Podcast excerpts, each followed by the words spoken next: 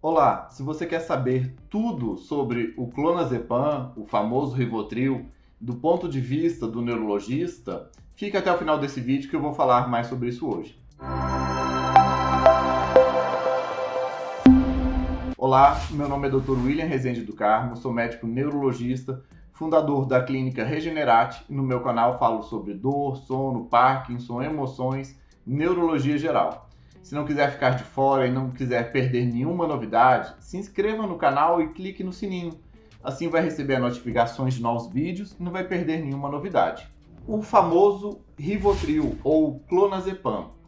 Ele é um medicamento que acaba sendo muito polêmico, porque tem várias é, mitos, ele é muito comumente utilizado e muita gente não sabe verdadeiramente qual que é o sentido dele, quais são as reais indicações, problemas, efeitos colaterais.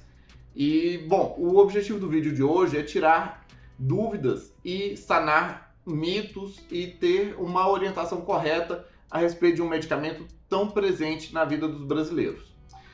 Bom, o, a principal indicação do, do clonazepam, do Rivotril, foi porque foi desenvolvido como um medicamento anticonvulsivante.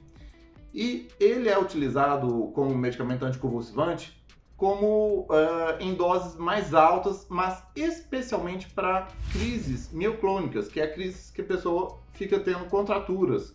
Esse tipo de crise ele é especialmente bom. Ele é um dos melhores medicamentos para as crises mioclônicas. E ele ainda é muito utilizado, ele é muito prescrito para tipos de epilepsias mioclônicas e crises mioclônicas como um todo.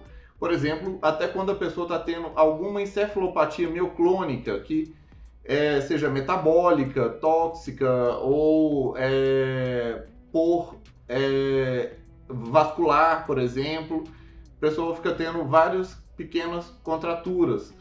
O clonazepam ele é muito bom para esse tipo de contratura mioclônica. Tem a mioclonia palatal, que o palato fica é, lá no fundo da boca e fica dando pequenas contraturas contínuas.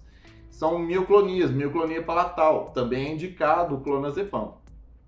Por exemplo, em patologias do sono, se a pessoa apresenta as parassonias, as parassonias são comportamentos é, alterados, inadequados durante o sono, como sonambulismo, que é a pessoa ficar mexendo durante o sono, sonilóquio, que é a pessoa ficar falando durante o sono, é, sexsômnio, que é a pessoa ter comportamento sexual durante o sono. Ah, o clonazepam ele é a primeira indicação para tratar parassonias também. Ele melhora muito essas parassonias. Também ele é indicado não como o único e nem como o primeiro medicamento, mas é um medicamento de segunda linha e é indicado também para síndrome das pernas inquietas. A síndrome das pernas inquietas, ela é aquela síndrome que a pessoa tem uma gastura, um incômodo físico nas pernas, especialmente de noite, antes da hora de dormir, que obriga a pessoa a mexer as pernas, a esfregar, a levantar e andar para diminuir aquela sensação física que ela tem nas pernas. E o clonazepam ele é especialmente bom também nessa situação. Quando o paciente também tem é, uma outra patologia do sono, que é o transtorno de comportamento de sono REM, que é quando o paciente, durante o sono REM, acaba mexendo, como se estivesse sonhando, falando, mexendo, e isso é comum em certas patologias neuro neurológicas, como no Parkinson, por exemplo. Ele é especialmente bom para reduzir e ou até mesmo parar, zerar transtorno de comportamento sono REM.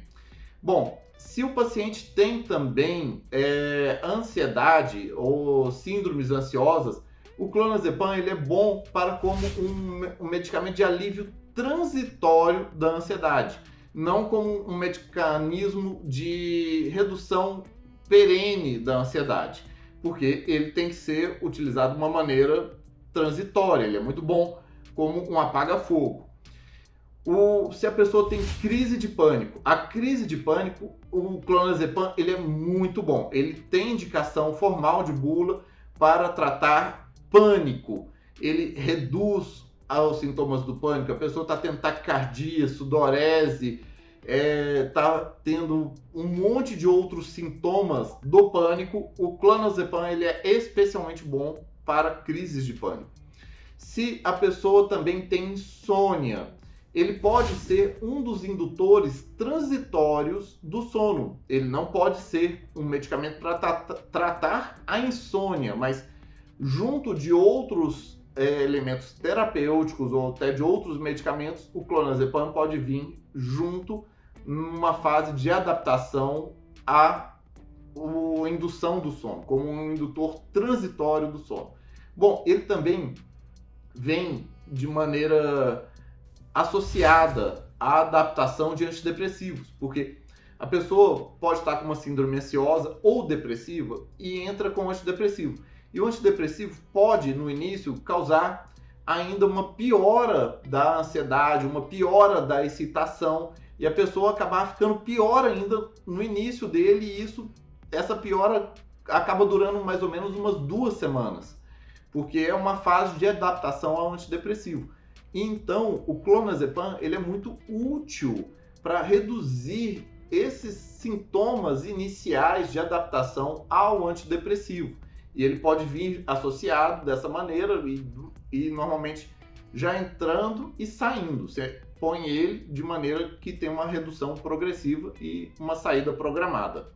Bom, essas são as principais indicações do clonazepam. As crises convulsivas, especialmente mioclônicas, as parassonias, pernas inquietas, transtorno de comportamento sono-REM, alívio transitório da ansiedade, crises de pânico, indutor transitório do sono e adaptação de antidepressivos. Como funciona o clonazepam? Ele atua sobre o receptor GABA. Ele tem no cérebro vários neurotransmissores que eh, fazem a sinalização dos impulsos elétricos no cérebro e um deles é o GABA. O GABA ele tem um efeito inibitório no cérebro. Normalmente ele causa uma inibição da atividade dos neurônios.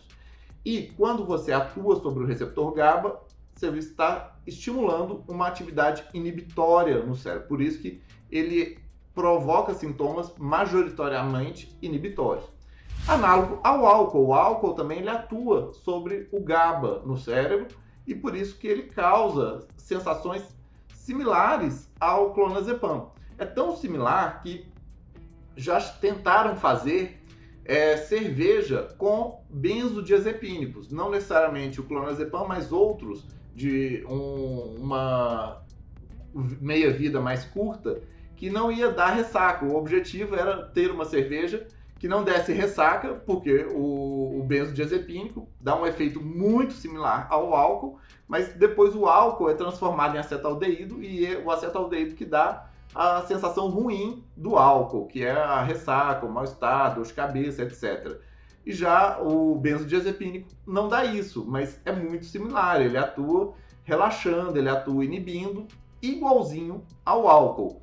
A cerveja não deu muito certo porque o benzodiazepínico na cerveja mudou totalmente o gosto da cerveja e não virou cerveja, e por isso que acabou não virando, não é, fazendo sucesso como cerveja. Mas bem, é para você ter noção como que atuam no mesmo local. O... Em relação ao metabolismo do clonazepam, como que ele funciona? Ele é ligado às proteínas do plasma. O plasma é o sangue, a parte líquida do sangue, e temos proteínas, e essas proteínas carregam o, o clonazepam. Ele é metabolizado no fígado pelo citocromo é, P450 e ele é excretado pelo rim.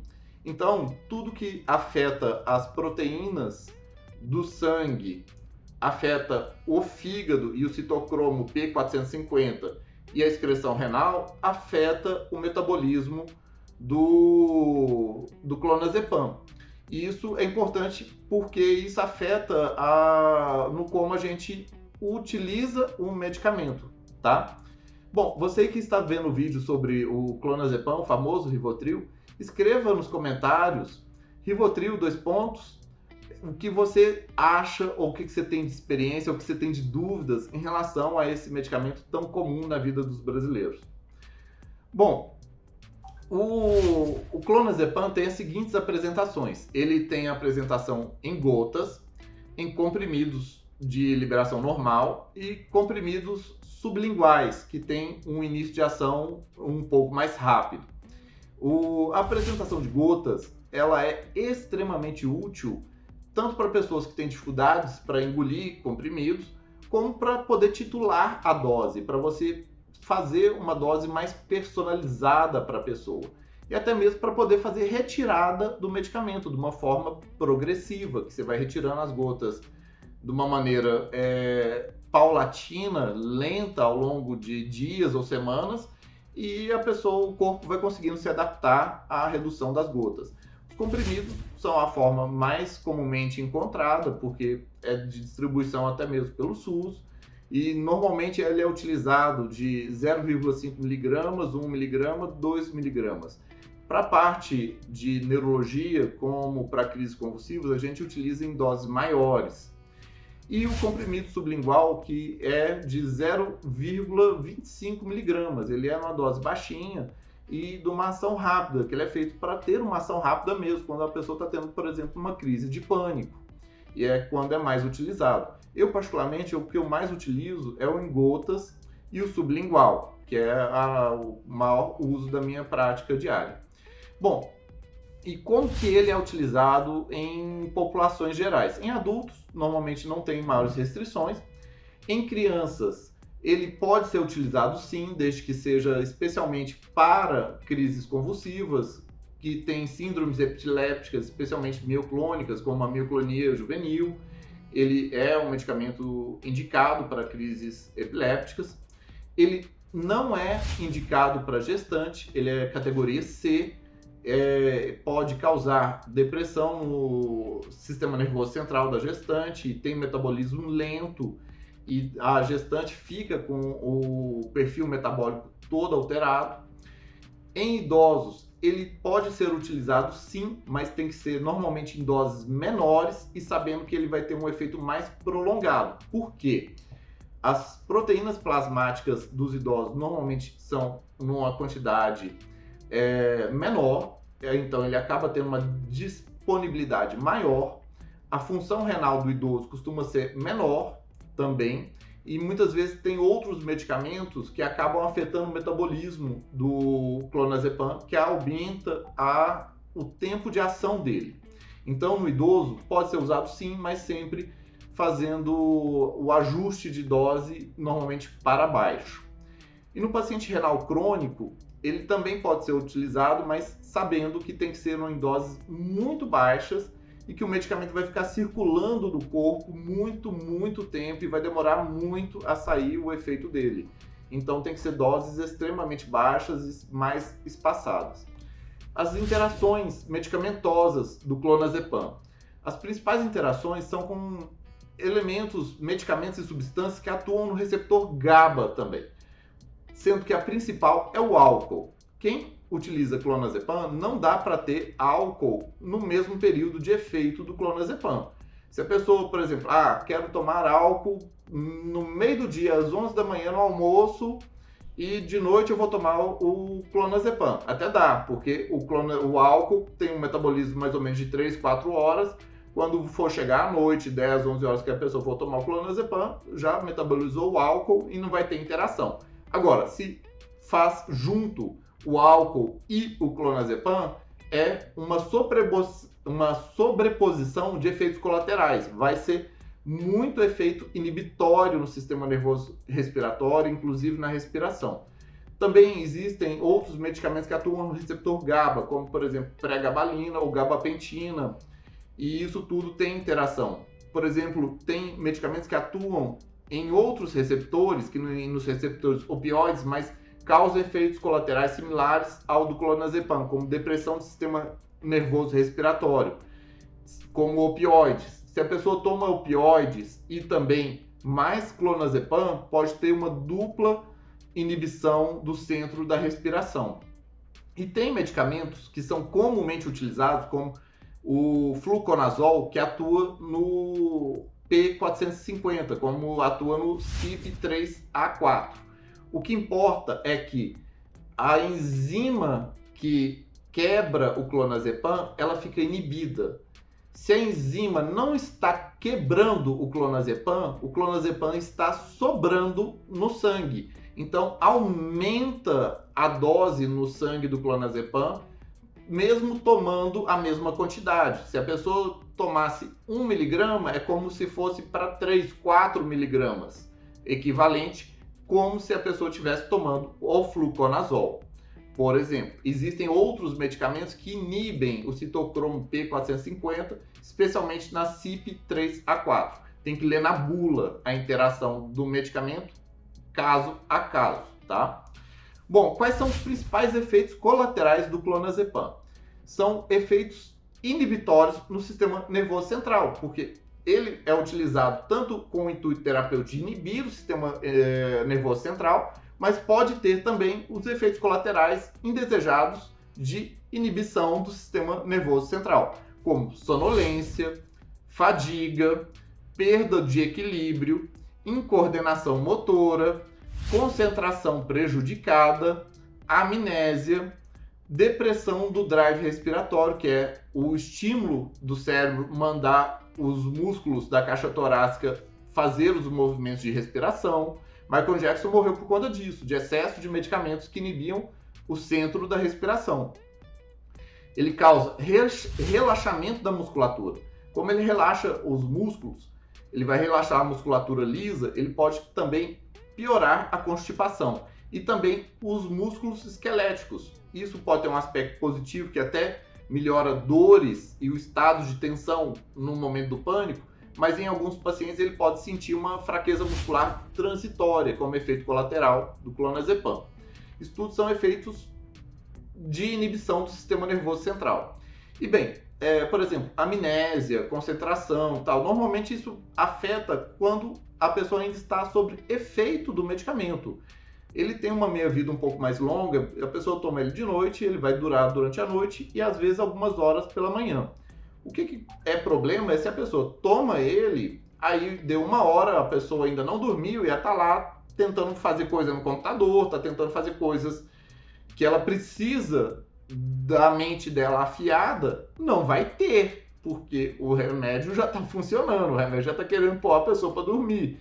E aí dá um monte de problemas mesmo, igualmente pela manhã. Se a pessoa toma um medicamento muito tarde, e imediatamente é hora de dormir e ela tem que levantar muito cedo para trabalhar, as primeiras horas ela pode estar ainda toda meio incoordenada, meio lerda, esquecida, porque o medicamento ainda está em efeito nela. Por isso que a hora de tomada do medicamento tem que ser ajustado conforme o dia da pessoa ele pode dar alguns efeitos vasogênicos, especialmente de acumular líquidos no corpo, como por exemplo, é, dar uma congestão nasal e piorar a rinite, piorar a bronquite, piorar uma sinusite e até mesmo edema em membros inferiores. Mas isso costuma ser no início do uso do clonazepam, não dura muito esse efeito.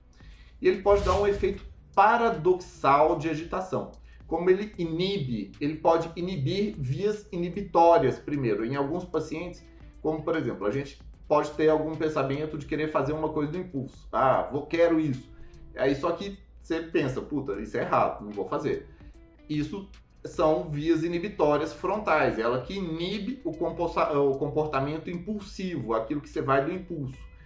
Se o o clonazepam inibir essas vias, que são vias inibitórias primeiro, a pessoa pode ficar paradoxalmente mais agitada, mais faladora, mais desinibida. E isso pode acontecer quando a pessoa tem esse efeito com o álcool, por exemplo. Se a pessoa tem esse efeito com o álcool, pode ser que ela tenha esse efeito também com o clonazepam, pois é a mesma lógica. Bom, algumas é, questões que são muito importantes e que também eu quero trazer de perguntas comuns. Um, por que, que o clonazepam é tarja preta? E sendo que ele é tão comum assim, por que, que ele é tarja preta? Ele é tarja preta por conta de que pode acontecer abuso de substância e pode e tem, na verdade, efeito de dependência química. Dependência, tudo que são substâncias que causam dependência, o que, que são os critérios para dependência química no corpo? Tem que ter abstinência, tem que ter tolerância e tem que ter comportamento de busca da substância na falta da mesma. Ou seja, tolerância é que a pessoa, para ter o mesmo efeito que ela tinha antes com aquela dose, ela tem que ficar progressivamente aumentando a dose ao longo do tempo. Uh, efeito de abstinência é quando tem uma interrupção abrupta da substância, a pessoa tem efeitos contrários ao efeito que a pessoa tem com a substância. Por exemplo, clonazepam, ele acalma a pessoa, relaxa e dá sono. Se a pessoa tira o clonazepam, a pessoa fica acordada, tensa e agitada e ansiosa. E tem que ter o terceiro elemento que é fundamental, que é o comportamento de busca. A pessoa, ela fica sem o clonazepam, ela quer o clonazepam. Eu, cadê o meu Rivotril? Cadê o meu Rivotril? Eu vou comprar uma receita no mercado negro, eu vou arrumar um Rivotril, porque eu tô sem meu Rivotril. Por isso ele é tarja preta e por isso que tem que ser um medicamento de uso controlado, não é medicamento que o povo pode pegar na vizinha e sair tomando de qualquer jeito. Por que ele é tão temido? De tantas pessoas que ficarem, ah, eu não quero isso, ai, não quero ficar nesse treco. Porque ele é usado de maneira inadequada. A maior parte da prescrição, do volume de prescrição do Rivotril, do clonazepam, não são por médicos da área do sistema nervoso, não são por psiquiatras e neurologistas. Quem prescreve o grande grosso do volume de clonazepam e Rivotril são clínicos gerais, são cardiologistas, obstetras e etc. São pessoas que não lidam propriamente com esse aspecto da, da saúde humana. E aí, eles querem resolver o problema do paciente. Eles veem que o paciente está lá ansioso, lá na cara dele, o cara está tendo palpitação, ele fez Holter, fez eco, fez aquele monte de exame do cardio, o cardio viu que não deu nada no coração e ele vai acalmar o cara de imediato com Rivotril. Só que isso não é a forma correta de tratar uma ansiedade a longo prazo.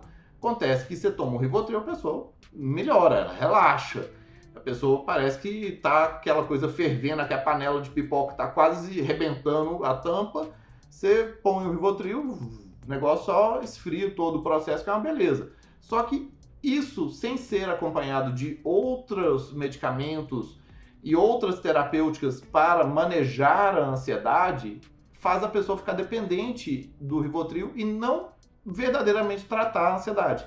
É igual você ficar utilizando dipirona para febre o tempo todo, sendo que a pessoa, se está tendo febre, tem que saber qual que é a origem da febre para dar o antibiótico correto para tratar a causa da febre.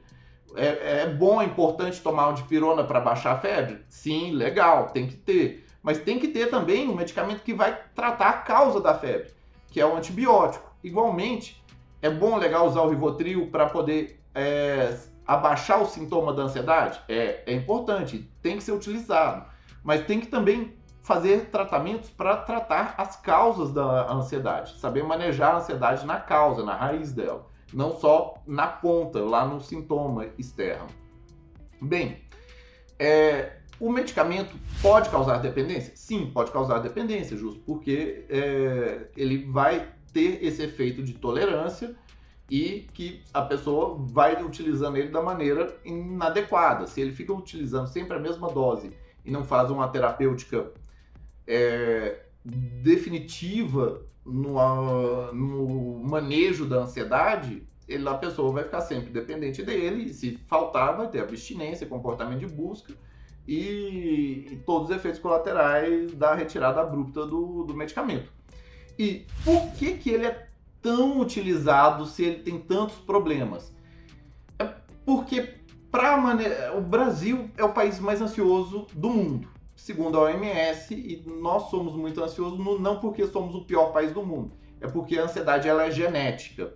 E como a ansiedade ela é muito comum no Brasil e a ansiedade fica a olhos vistos dos médicos, a maior parte dos médicos sabe que se der um Rivotril vai dar uma amenizada na ansiedade. Só que não é um tratamento verdadeiro e como isso é bem amplo e bem difundido e é um medicamento barato, por isso ele é amplamente utilizado. Como se utiliza o Rivotril com segurança? Especialmente eu gosto de passar em forma de gotas e com data para início e data para fim.